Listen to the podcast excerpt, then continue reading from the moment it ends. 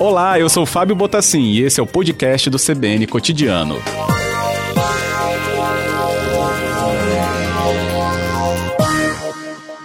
Boa tarde, professor. Bem-vindo aqui ao nosso cotidiano. Boa tarde, meu amigo Fábio e aos ouvintes da CBN. Bem, a nossa equipe até já trouxe um teaser ali falando sobre as questões ligadas né, a levantamentos desses números no tocante à violência contra a mulher.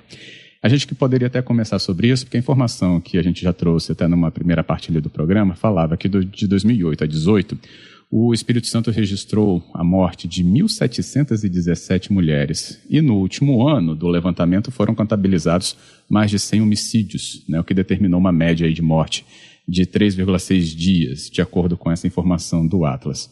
Agora, professor, violência contra a mulher sempre foi um destaque né, histórico aqui, quando esses números são apresentados sobre o Espírito Santo, e desta vez a gente está tendo aí um destaque ainda né, em nível alto desse número. Isso mesmo, Fábio.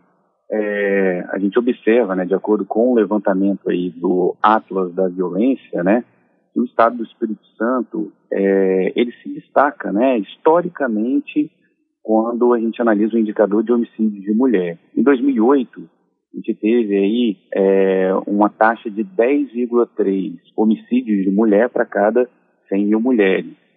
Esse número reduziu né, ao longo da década passada, chegando aí em 2018 a 4,9 é, mortes, né, homicídios de mulher para cada 100 mil mulheres. É, esse número, a taxa aí que chega em 2018, ela é ainda um pouco superior né, a taxa brasileira, que é de 4,3 homicídios de mulher para cada 100 mil habitantes. É um número que chama muita atenção, porque a violência contra a mulher é uma violência, né? Todas as formas de violência são violências é, inaceitáveis, né? Rechaçadas aí em pleno século XXI, sobretudo, né? Pela sociedade. Mas a violência contra a mulher, ela destaca, né? É, a crueldade, né? A brutalidade, na maioria das vezes, uma morte por questões fúteis, né? Motivadas como, por exemplo, a perspectiva do machismo que existe ainda e é muito forte na sociedade brasileira. É, essas mulheres são vítimas de um relacionamento abusivo, que, na maioria das vezes ela segue uma escalada da violência, né? Começa com violências verbais, violências morais, também psicológica, evoluem para uma agressão, e aí, infelizmente, parte dessas violências culminam aí, né, é, nos homicídios. E é uma forma de violência que é, vem reduzindo, tanto no Brasil quanto no Espírito Santo, sobretudo por conta da integração de esforços. A partir do advento da Lei Maria da Penha, em 2006, várias ações foram conjugadas para reforçar a rede de proteção é, da mulher em relação às violências, né? Então, hoje em dia, inclusive, a gente está tendo um nível de conscientização maior da mulher, do poder que ela tem para frear é, esses, é, essas violências, né? E também sair desses relacionamentos abusivos. Destaca aqui no Estado do Espírito Santo as ações no âmbito da Secretaria de Segurança Pública, Polícia Militar, Polícia Civil, a integração com as ações do Ministério Público do Estado do Espírito Santo, através do NEVID, também do Poder Judiciário, as organizações não governamentais. Então, a gente está tendo uma integração ao longo dos anos, né, que estão contribuindo para a gente reduzir essas violências, mas o número ainda é muito alto. Então, a gente tem que intensificar esse trabalho que vem sendo feito aqui no Estado para a gente diminuir essa violência, que é uma violência inaceitável no século XXI, a violência contra a mulher. Bem lembrado mesmo, professor. É, e Pablo, a gente já foi até né, nesse recorte da violência contra a mulher, né, o mais violento do Brasil por alguns anos seguidos. E houve realmente né, uma queda expressiva, mas ainda a gente está acima da média nacional, não estando claro né, no recorte específico, ainda em primeiras colocações, mas é importante ressaltar que isso mostra todo um trabalho a ser feito e fortalecimento dessa cadeia né, de proteção às mulheres, como você bem ressaltou.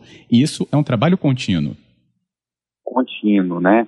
É uma postura republicana, né, que deve ser assumida pelos governantes das unidades da federação, pelas instituições, os gestores, A gente vê aqui no estado o trabalho brilhante realizado no ano de 2019, né, que foi intensificado em 2019 através da nossa Polícia Civil. A, a gente tem delegadas muito atuantes, né, que se destacam na causa, inclusive na perspectiva da conscientização, né, da mulher, o empoderamento da mulher para é, sair desses relacionamentos abusivos, né? Da polícia militar também, a gente tem aí o patrulha é, Maria da Penha, né? Que inclusive é, tem como prerrogativa a participação de policiais mulheres, né?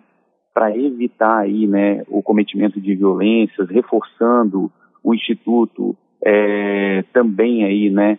Da, da, da preservação da vida, né? As medidas protetivas junto nessa rede de proteção à mulher. Então a gente está no caminho para reduzir ainda mais nessa violência. E muito importante também o papel da escola, né?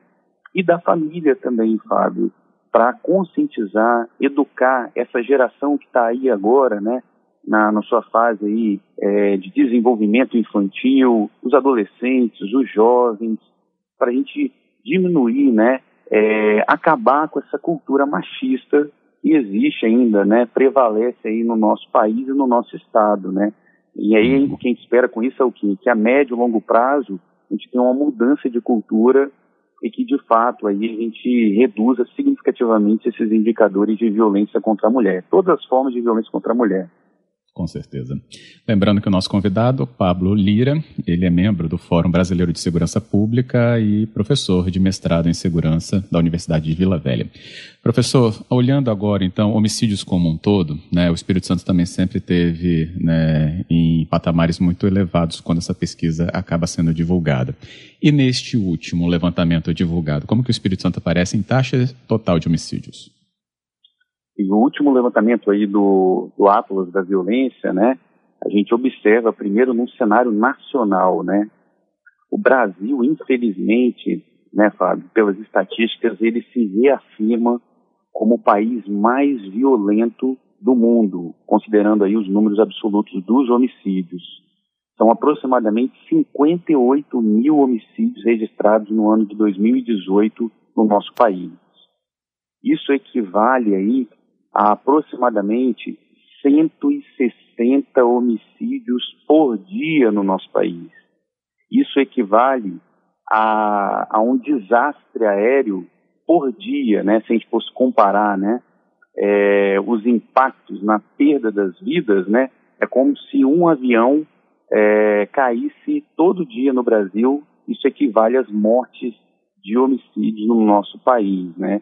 E, infelizmente, esses homicídios acabam não gerando uma comoção social na nossa, é, na nossa nação. Né? A vida está banalizada no nosso país. Principalmente hoje em dia, que a gente tem aí muita polarização, né? debates aí radicais né, no nosso país. Isso é um momento muito triste que a gente vive na história do nosso país. Então chama atenção, a taxa do nosso país está em 27, quase 28 homicídios por 100 mil habitantes, e o estado do Espírito Santo, ele apresenta uma tendência contrária ao do Brasil. Enquanto o Brasil vem apresentando um aumento nas suas taxas de homicídios, em 2008, a taxa de homicídio nacional estava em 26,7 é, homicídios por 100 mil habitantes e em 2018 essa taxa chegou a aproximadamente 28 homicídios por 100 mil habitantes. No Espírito Santo, a gente saiu de 56, 57 homicídios por 100 mil habitantes em 2008, foi a maior taxa dos últimos 20 anos no estado do Espírito Santo. Isso em 2009, precisamente 57 homicídios por 100 mil habitantes. E chega em 2018 a uma taxa de 29 homicídios por 100 mil habitantes. Então, o Espírito Santo ele está reduzindo a sua taxa de homicídios. É, ao longo da década de 90 e os anos 2000, o Espírito Santo ele sempre disputou as três primeiras colocações desse triste ranking dos homicídios. Uhum. Ficava oscilando Pernambuco, Rio de Janeiro e Espírito Santo. E agora, em 2018, a gente conseguiu um resultado aí, né, de 29 homicídios por 100 mil habitantes, não é um resultado que permite a gente comemorar, né? Porque ainda são muitas vidas. Somente em 2018 a gente teve aí 1.165 homicídios registrados no Espírito Santo, mas destaca que a gente está num caminho de redução dos homicídios. A gente já saiu do topo do ranking dos homicídios nacional. E por conta de que, que aconteceu esse movimento, né? Vale a gente voltar um pouco à história recente do nosso estado e lembrar que entre em 2005 e 2009, o estado do Espírito Santo viveu uma grave crise do sistema prisional capixaba, uhum. inclusive com denúncias, né, em cortes internacionais de direitos humanos, o que forçou o governo do estado em 2009 passar a investir numa reestruturação do sistema prisional. Essa reestruturação seguiu ao longo dos anos seguintes, né? Em 2011, por exemplo, a gente chegou a uma taxa de ocupação do sistema prisional de 7%, superior à capacidade, né? Lembrando que em 2009 a nossa taxa de ocupação era de 45% acima da capacidade do sistema prisional. Ou seja, nosso sistema prisional se reestruturou. Uma das iniciativas é, consagradas internacionalmente para reduzir crime é você estruturar o seu sistema prisional, fazer com que aqueles indivíduos que cometam crimes, aqueles crimes mais graves, cumpram né, suas penas seguindo aí os preceitos dos direitos humanos, né, e possam ser reintegrados à sociedade de forma ressocializada. Então esse foi um fator que contribuiu para a gente é, é, reverter né, aquele ciclo de aumento dos homicídios aqui no estado. E um outro fator que vale a gente destacar é que a partir de 2011 o Estado do Espírito Santo passou a contar com um programa robusto de segurança pública, que foi o programa Estado Presente, que integrou ações de repressão qualificada com ações de prevenção, né? Então, a partir dessa iniciativa, foi consolidada uma cultura dentro das agências policiais do Estado do Espírito Santo de gestão orientada para resultados. Esse foi um legado que o programa Estado Presente deixou aqui no Estado, foi implementado de 2011 a 2014, né? Combinado esse legado com ações no campo da prevenção. E isso, somando ao longo dos anos, foi reduzindo as nossas taxas de homicídios. Agora, em 2019, né, esse dado aí vai estar sendo reportado nas próximas semanas pelo anuário do Fórum Brasileiro de Segurança Pública, que vai ser lançado, é, em 2019 a nossa taxa de homicídios foi ainda menor. Chegou a 24 homicídios por 100 mil habitantes. Estou adiantando esse dado aqui, né? Vai ser lançado aí o anuário, mas em 2019 a gente chegou a 24 homicídios por 100 mil habitantes. É a menor taxa nos últimos 30 anos. E agora o Estado do Espírito Santo vem intensificando esse trabalho, né? O que a gente espera é que agora, na década de 20, a gente vai conseguir chegar a uma taxa de homicídios próximo de 10 homicídios por 100 mil habitantes, o que é indicado aí como uma taxa tolerável de homicídios pela Organização das Nações Unidas. É realmente é, que esperançoso, né, que a gente chegue num resultado tão mais positivo quanto esse já alcançado. A gente está agora indo para o repórter CBN, professor, você fica na linha só para a gente complementar então é, uma leitura na volta? Perfeito.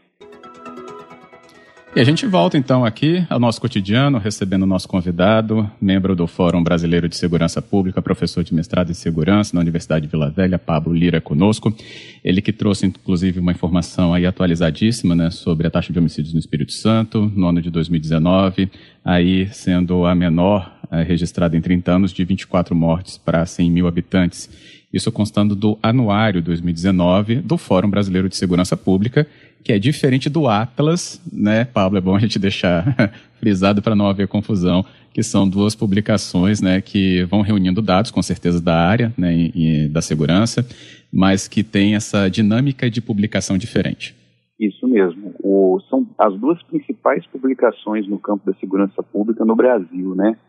É, há mais ou menos 20 anos atrás, quando comecei a pesquisar esse tema né, da, da violência no Brasil, faltavam dados, né? o problema da disponibilidade de dados no Brasil para desenvolver políticas públicas e pesquisas. Né? Essas pesquisas a gente desenvolvia lá no âmbito do, do Departamento de Geografia, a Geografia do Crime, né, lá na UFS, com o professor Cláudio Zanotelli. E hoje em dia a gente conta com essas duas publicações. A diferença é que o Atlas ele utiliza como recorte o recorte epidemiológico do crime através do Ministério da Saúde, o SIM DataSUS. E o anuário do Fórum Brasileiro de Segurança Pública, que vai ser lançado nas próximas semanas, que eu adiantei esse dado, né, que vai estar no, no, no anuário, é, ele utiliza o recorte jurídico penal, considera aí ah, o recorte dos crimes de acordo com os dados das polícias, né? E aí vai trazer o dado mais recente do ano passado, de 2019.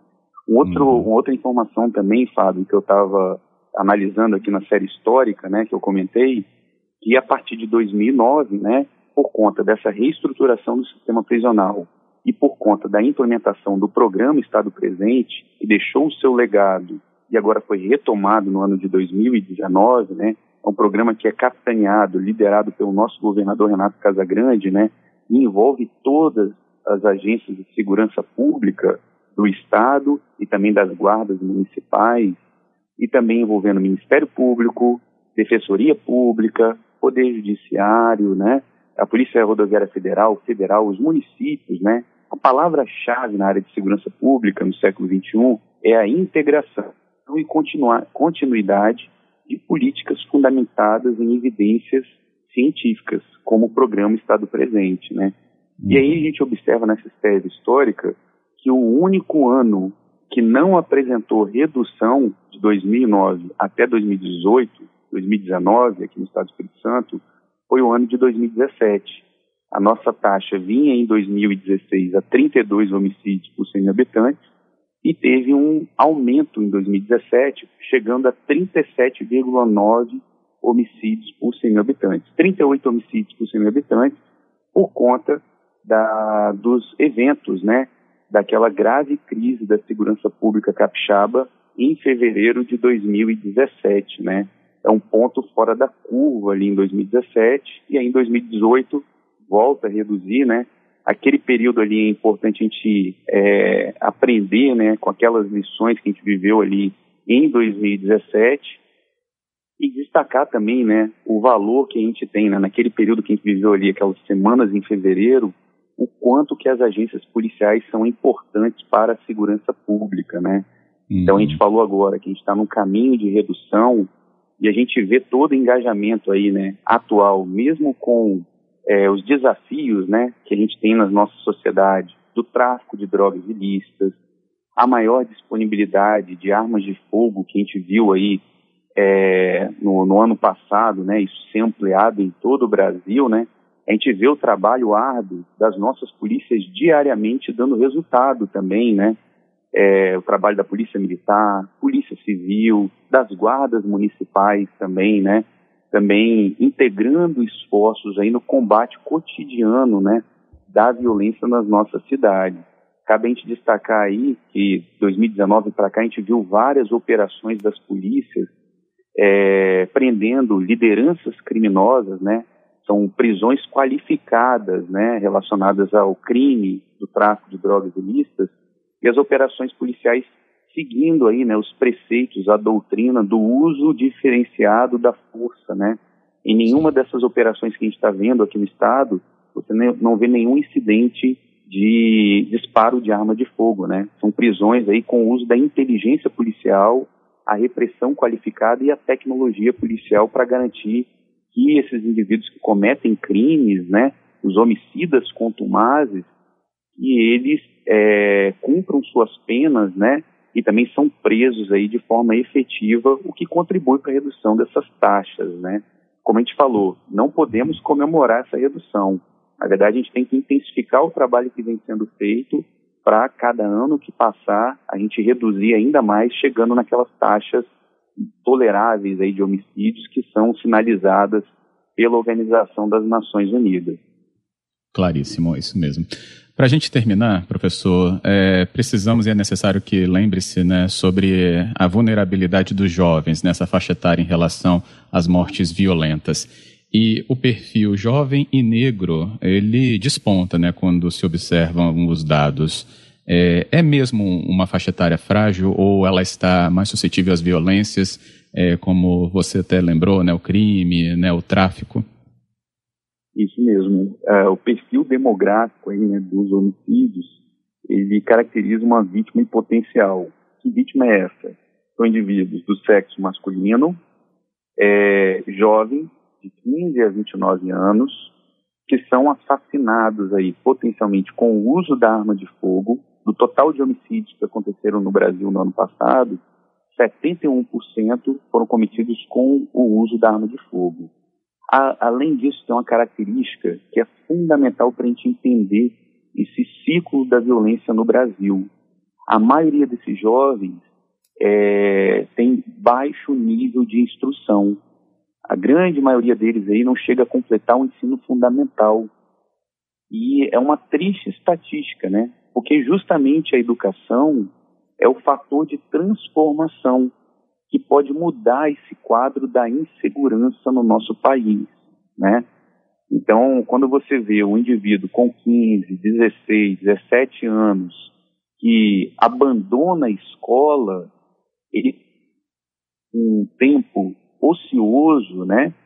Se ele reside em espaços que têm fatores criminógenos, como a atuação de grupos ligados ao tráfico de drogas ilícitas, ele é mais facilmente cooptado aí, né, para se inserir, né, em atividades ligadas ao tráfico de drogas ilícitas, né, direta ou indiretamente.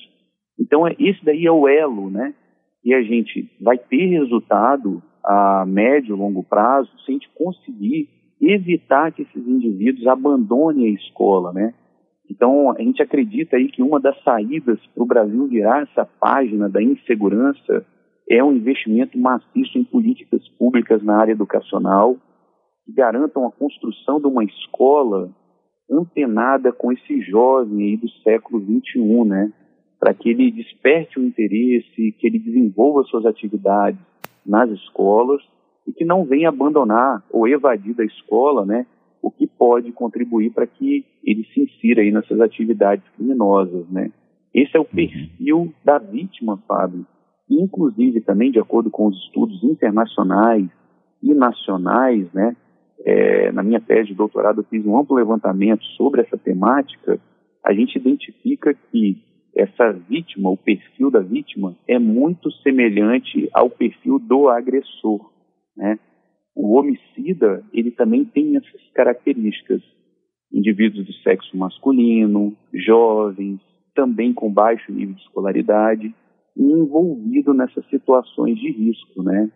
E é um triste quadro que a gente vê perpetuando no nosso país. Infelizmente. Bem, o trabalho tem aí boas diretrizes, números em queda, mas não cessa por conta disso, é, por conta disso, como você bem nos lembrou. Professor, muito obrigado viu, por toda a análise, nos adiantando inclusive dados, e a CBN agradece mais uma vez a sua disposição em conversar com o nosso ouvinte. Estou à disposição e um bom final de semana a todos. Que bom, Pablo. Obrigado para você e sua família também.